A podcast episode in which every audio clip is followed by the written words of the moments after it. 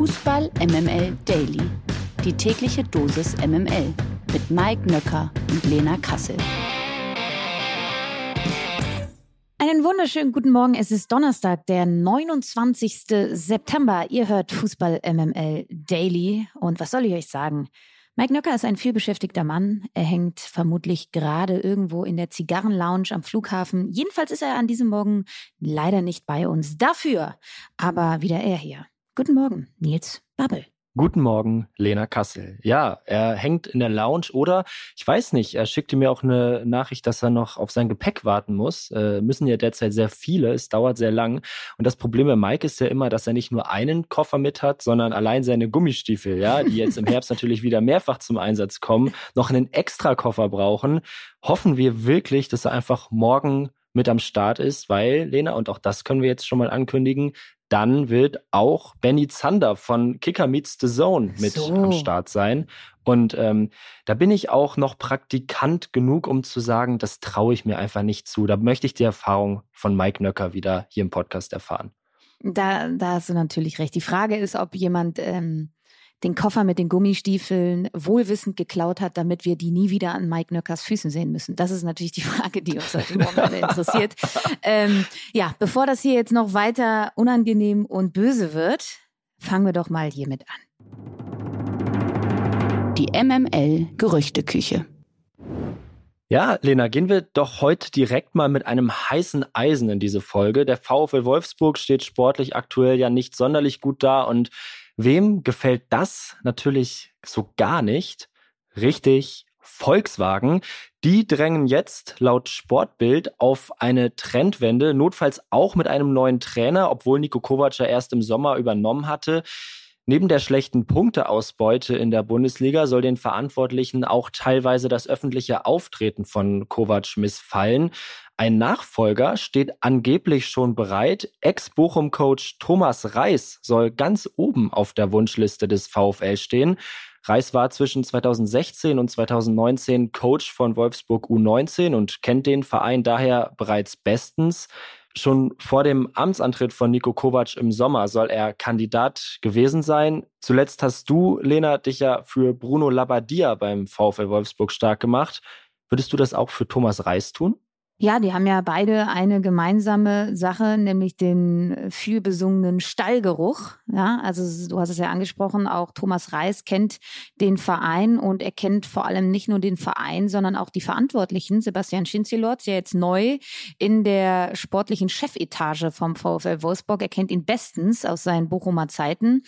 Und ich glaube schon, dass er auch ein Typ Trainer ist, der anders wie Nico Kovac, der ja manchmal so ein bisschen die Züge von einem Domenico Tedesco hat, also eher so Typ Unternehmensberater, aber auf so eine unangenehme Art und Weise. Äh, Thomas Reis ist noch so halt ein richtig kerniger Arbeitertyp, der auch äh, qua Aura auf so einem Kreisligaplatz stehen könnte an der Seitenlinie. Und ich glaube, das tut dieser manchmal satten, also zumindest anmutend satten Truppe richtig, richtig gut, dass sie da jemanden an der Seitenlinie haben, der da mal ordentlich Feuer in die Bude bringt. Und das kann Thomas Reis Kreis. Das Spiel gegen den VfB Stuttgart am Samstag, glaube ich, das wird auf jeden Fall das Do-or-Die-Spiel für Nico Kovac. Er hatte jetzt äh, die Länderspielpause Zeit sich mit seinen Jungs da nochmal hinzusetzen. Natürlich nicht in voller Mannstärke, weil auch da waren einige mit der Nationalmannschaft unterwegs. Aber ja, ich glaube, vor diesem Spiel wird nichts passieren. Nach diesem Spiel hängt maßgeblich von dem Ergebnis ab, wie es am Samstag ausgeht. Nico Kovac wird ja bekanntlich unter anderem auch dafür kritisiert, dass er Max Kruse aus der Mannschaft geworfen hat. Der hat sich jetzt im Mannschaftstraining, an dem er noch teilnehmen darf, Überraschung, Überraschung, am Oberschenkel verletzt. Noch ist nicht klar, wie schwer die Verletzung ist, aber es wäre natürlich schon bitter, ne? wenn ein Winterwechsel jetzt aufgrund einer Verletzung nicht zustande kommen kann. Lena, ich glaube, da spreche ich für uns beide. Wir hoffen vor allem natürlich für Max Kruse das Beste und drücken einfach mal die Daumen, dass er auch schnell zurück auf dem Platz ist. Auf jeden Fall. Vielleicht auch noch, ich glaube, und da hat ja auch Jörg Schmatke schon einen Riegel vorgeschoben, selbst wenn jetzt ein Thomas Reis der neue Trainer vom VfL äh, Wolfsburg wird, ähm, soll es nicht zu einer Rückkehr von Max Kruse in den Spieltagskader kommen. Also das vielleicht auch noch eine Randnotiz, die nicht ganz so unwichtig ist. Fakten, Fakten, Fakten. Die Schiedsrichter der ersten und zweiten Bundesliga sollen regelwidriges Verhalten von Torhütern bei Strafstößen ab sofort strenger bestrafen. Das gab der DFB gestern in einer Pressemitteilung bekannt. Konkret geht es dabei um Regel 14. Hier heißt es im Wortlaut, der Torhüter muss mit Blick zum Schützen auf der Torlinie zwischen den Torpfosten bleiben, ohne einen Torpfosten, die Querlatte oder das Tornetz zu berühren, bis der Ball mit dem Fuß gespielt wurde. Bei der Ausführung des Strafstoßes muss sich der Torhüter mindestens mindestens mit einem Teil eines Fußes auf, über oder hinter der Torlinie befinden. Bewegt sich der Torhüter also zu früh von der Torlinie und hält den Elfmeter, muss der Strafstoß also wiederholt werden. Damit ist auch klar, dass der VAR dazu gezwungen wird, einzugreifen, wenn es der Schiedsrichter nicht sieht. International wird die Regel übrigens bereits schon länger so angewandt. Ziel sei es laut DFB, unterschiedliche Auslegungen aufgrund eines Ermessensspielraums künftig zu vermeiden. Äh, für mich klingt das nach einem relativ logischen Vorgang, für dich auch? Ja, man hat ja immer Angst, sobald sich äh, potenziell ein VRR einschalten kann, dass es dann wieder zu wahnsinnig langen Pausen kommt und äh, wieder sehr viele Bilder angeguckt werden müssen. Ähm, in diesem Fall können wir, glaube ich, uns äh, entspannt zurücklehnen, denn äh, der Begriff Torlinie ist in dem Fall unser Freund, denn das ist eine Linie und ähm, da ist der Ermessensspielraum dann halt relativ gering, ob der Fuß auf der Linie ist oder nicht. Das ist ja ähnlich wie das, ähm, wie die kalibrierte Linie. Ja, ich weiß auch, die kalibrierte Linie, die braucht manchmal ihre Zeit, aber an sich ist das ein, ein faktischer Bereich, den du mit Ja oder Nein beantworten kannst. Und da bin ich immer eine Freundin von. Von daher glaube ich, können wir uns äh, da äh, entspannt zurücklehnen, ja. Der verlorene Sohn. Ja, das klingt in diesem Zusammenhang vielleicht etwas hart zugegeben, ist aber derzeit Serge Gnabry. Bei ihm läuft es ja seit einigen Wochen wirklich eher unterdurchschnittlich, um es mal etwas äh, lieb auszudrücken. Seine Leistungen sowohl beim FC Bayern als auch in der Nationalmannschaft sorgen insbesondere bei den Verantwortlichen des Rekordmeisters für Verzweiflung. Lena, zumindest berichtet das Sport 1. Demnach herrscht in der FCB-Chefetage Ratlosigkeit über Gnabrys Form. Zu Saisonbeginn startete der 27-Jährige mit sechs Scorerpunkten in vier Spielen. Ja, fast schon furios. Danach folgte dann ein Formtief, das bis heute irgendwie anhält. Laut Sport 1 gibt es allerdings weder Probleme mit seinen Mitspielern noch mit Cheftrainer Julian Nagelsmann, die als Erklärung für die persönliche Formkrise dienen könnten. Ja, und auch sein ursprünglicher Stammplatz beim DFB B-Team ist durchaus in Gefahr. Fragezeichen. Ausrufezeichen. Ähm, das ist natürlich insofern verwunderlich, als dass Gnabry für lange Zeit einer der wenigen Stammspieler im DFB-Team war. Neben Thomas Müller würde ich sagen, immer gesetzt, auch egal ob auf den Außenpositionen oder als Sturmhoffnung, die wir äh, im deutschen Team noch brauchen. Jetzt ist die Situation aber natürlich eine andere. Gnabry ist überhaupt nicht in Form und auf der anderen Seite gibt es eben Spieler wie Jonas Hofmann, wie Jamal Musiala, die zur WM-Form langsam auflaufen und ich kann mir schon vorstellen, dass es daher sehr eng für Gnabry wird.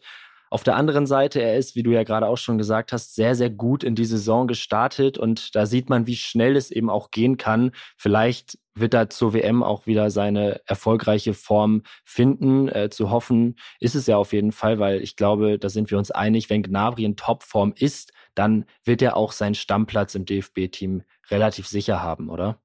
Ja, also ich glaube auch, das hängt halt ähm, mit dieser Formkrise der Bayern allgemein zusammen. Auch ein Thomas Müller hat ein unsägliches Spiel gemacht gegen Ungarn, wirkt auch nicht mehr so frisch ähm, im Kopf und in den Beinen. Also sieben Wochen sind eine extrem lange Zeit im Fußball.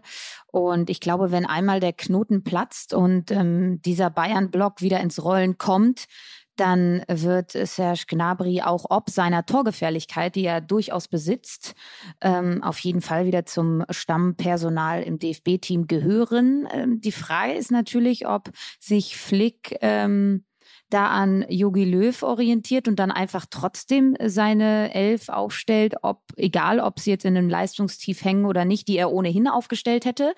Ähm, ich habe bisschen das Gefühl, und das habe ich ja auch hier auch schon mal gesagt, dass Flick ähm, ein bisschen Vorstoßlorbeeren besitzt und er dennoch das ein oder andere Mal ein bisschen löwsche Züge schon zeigt. Ich bin sehr gespannt, wie er das bis zur Weltmeisterschaft ähm, wie er damit umgeht und ob er dann auch mutig genug ist, auch ein Serge Gnabry dann eventuell nicht zum Stammpersonal zählen zu lassen.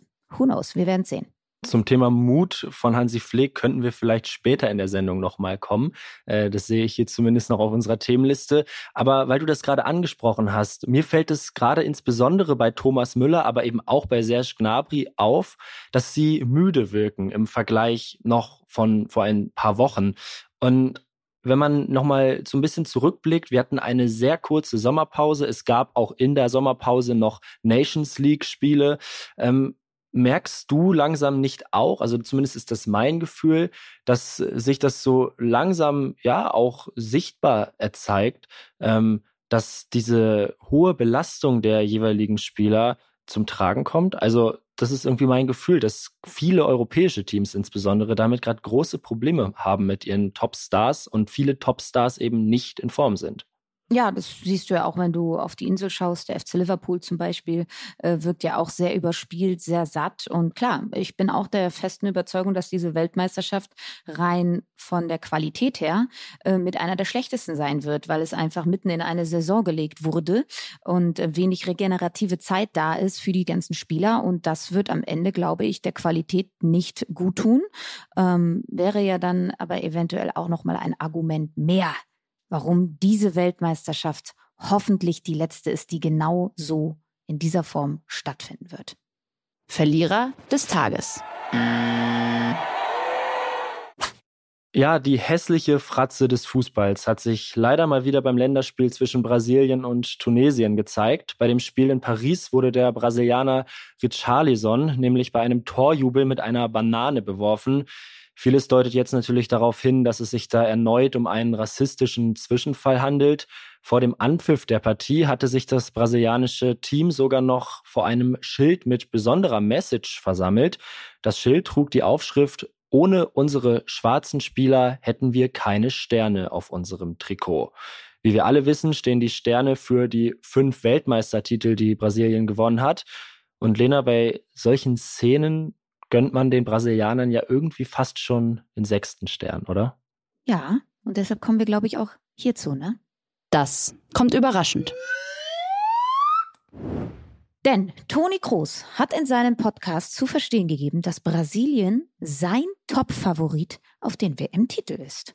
Brasilien ist mein Top-Favorit. Und da gibt es noch eine Begründung zu oder ist das einfach ein Gefühl, was du so mit jahrelanger Erfahrung, die du ja nun mal hast, äh, entwickelt hast? Nee, da gibt's natürlich, natürlich, natürlich gibt's auch eine Begründung. Es sind natürlich ähm, drei, vier Jungs von uns dabei hier, die ich tagtäglich äh, sehe oder gesehen habe und äh, glaube, dass die sehr, sehr gut sind. Und dazu glaube ich, dass äh, ja Brasilien so das ist, wenn man so auch Qualifikationen und so weiter guckt und aktuelle Ergebnisse, dass die aktuell irgendwie alles gewinnen.